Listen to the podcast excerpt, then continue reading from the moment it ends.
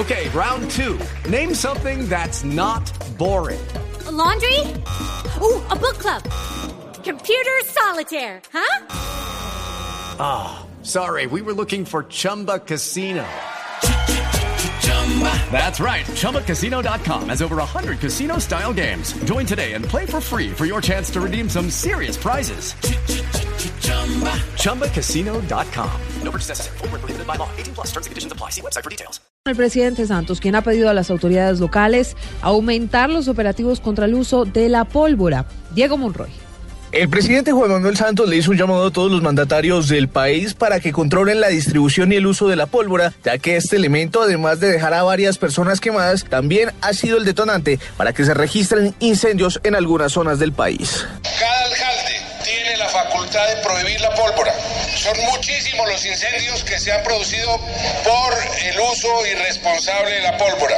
Y yo le pido a todos los alcaldes que tomen medidas en sus respectivos municipios, que cada incendio va a consumir más agua. El mandatario aseguró que un globo en el departamento de Antioquia fue el causante de un incendio que por poco destruye una población. Diego Fernando Monroy, Blue Radio. Diego, gracias. Dos treinta minutos. Desde distintos sectores políticos criticaron el aumento del salario mínimo. Aseguran que este no es una retribución justa para los empleados del país. María Camila Correa. La representante a la Cámara de Alianza Verde, Ángela Robledo, aseguró que el incremento del salario mínimo es indignante. Se lo van a arrebatar con el 20% de la reforma que anuncia el gobierno en el IVA, pues realmente sí deja en muy malas condiciones a cerca de dos millones de personas y a sus familias. El representante del Centro Democrático, Pierre García, también lanzó críticas contra el incremento. Creo que hicieron el aumento máximo que podían hacer por el lado del empresariado pero en términos sociales, eh, pensando en los trabajadores, también en el, en el, panorama económico actual el aumento es insuficiente. El representante a la Cámara del Partido Conservador, Arturo Yepes, demostró su acuerdo con la medida. El incremento del 7% en el salario mínimo es suficiente y evita riesgos inflacionarios. El congresista Yepes dijo que en lo que no estaría de acuerdo es con el incremento del IVA porque este afectaría el salario mínimo. María Camila Correa, Blue Radio. María Camila, gracias. En otras noticias, la séptima división del ejército aseguró que ya está lista para emprender el desminado humanitario en municipios como Tarazá e Ituango, cuando el gobierno nacional lo confirme, por supuesto. Lina María Zapata. Un plan piloto de desminado humanitario arrancaría en el municipio de Tarazá, Bajo Cauca Antioqueño, una de las regiones más afectadas por las minas antipersona. El general Rafael Colón, director del programa de acción integral contra las minas antipersonal, aseguró que ya arrancaron las microfocalizaciones para cumplirse el desminado una vez firmado el acuerdo. Otros municipios afectados por minas como es el municipio de Ituango y el municipio de Tarazá. Allí se están haciendo microfocalizaciones y los alcaldes van a ser valiosos para construir mecanismos que permitan precisar información desde sus capacidades desde consejos de seguridad, la interlocución con comunidades y esperamos evaluar esta información para que se tomen decisiones frente a ampliar las operaciones de minado en otros municipios de Antioquia. El comandante de la séptima edición del Ejército General Jorge Salgado aseguró que ya están listos para arrancar dicho plan. En marzo se integraría la Brigada de Desminado Humanitario, la cual estaría conformada por ocho batallones. En Medellín, Lina María Zapata, Blue Radio. Y de Medellín nos vamos a Cali. La ciudad logró en el 2015 la tasa de homicidios más baja de los últimos 20 años. Así lo indicó el director de la Policía Nacional. Nilson Romo con los detalles. El general Rodolfo Palomino resaltó la labor de las autoridades políticas y militares y aseguró que la tasa de homicidios en Cali se redujo en un 14%. Este gobierno que está terminando eh, logró disminuir más de 20 puntos porcentuales el homicidio una tasa de reducción de pasar de más de 85 homicidios por 100.000 habitantes a la tasa que hoy se tiene. Cali cerraría el año aproximadamente con 1.300 muertes violentas. Por esta razón aseguró el director de la Policía Nacional que se debe seguir trabajando para seguir bajando las cifras que aún son altas, labor que le corresponderá al nuevo comandante de la policía en Cali, el general Nelson Ramírez.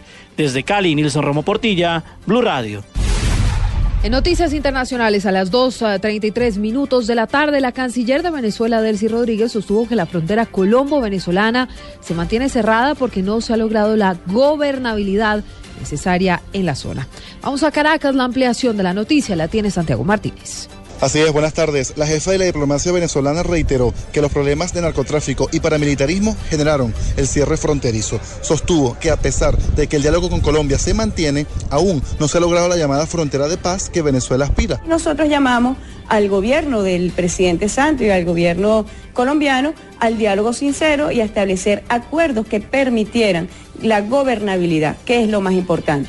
El presidente Maduro tomará la medida de reapertura de esa frontera una vez que se dé realmente, que se pueda ver o se pueda visualizar que se pueda dar la gobernabilidad por una frontera de paz, una nueva frontera, como llamó el presidente Maduro. Bueno, estamos en proceso de construcción de esa nueva frontera. Desi Rodríguez insistió que el cierre de la frontera desde hace cuatro meses ha tenido efectos positivos como la reducción de los hechos violentos y el contrabando de extracción. Desde Caracas, Santiago Martínez, Blue Radio. Y ahora en Blue Radio, la información de Bogotá y la región. 2.34 minutos a la noticia en Bogotá. Mucha atención a esta información porque la ciudad no es ajena a los impactos del fenómeno del niño. Las autoridades han lanzado una advertencia, pues la capital del país es propensa por estos días a recibir una radiación solar superior incluso a las de ciudades del Caribe. David Calle. Buenas tardes. La Secretaría Distrital de Ambiente advirtió a todos los ciudadanos sobre el riesgo que representa para la salud el incremento de la radiación solar, efecto asociado al fenómeno del niño y a la época de fin de año. Por su ubicación, Bogotá recibe entre 26 y 30% más de radiación ultravioleta que las ciudades de la costa colombiana, ya que las ciudades que están ubicadas a mayor altura tienen menor espesor óptico o atmósfera para retener los rayos ultravioleta. Se recomienda por estos días usar lentes con filtros solares, bloqueador, en lo posible y sombrero y estar a la sombra o evitar salir entre las 10 de la mañana y a las 2 de la tarde horas centrales del día donde hay mayor luz ultravioleta. Cabe destacar que el cáncer de piel afecta entre 2 y 3 millones de personas al año en el mundo, las cuales están asociadas con estos rayos. David Gallego Trujillo, Blue Radio. David, gracias. 2.35. Cerramos con noticias también de Bogotá porque la Secretaría de Gobierno continúa los operativos para el decomiso de pólvora en la ciudad. Iván Aldana.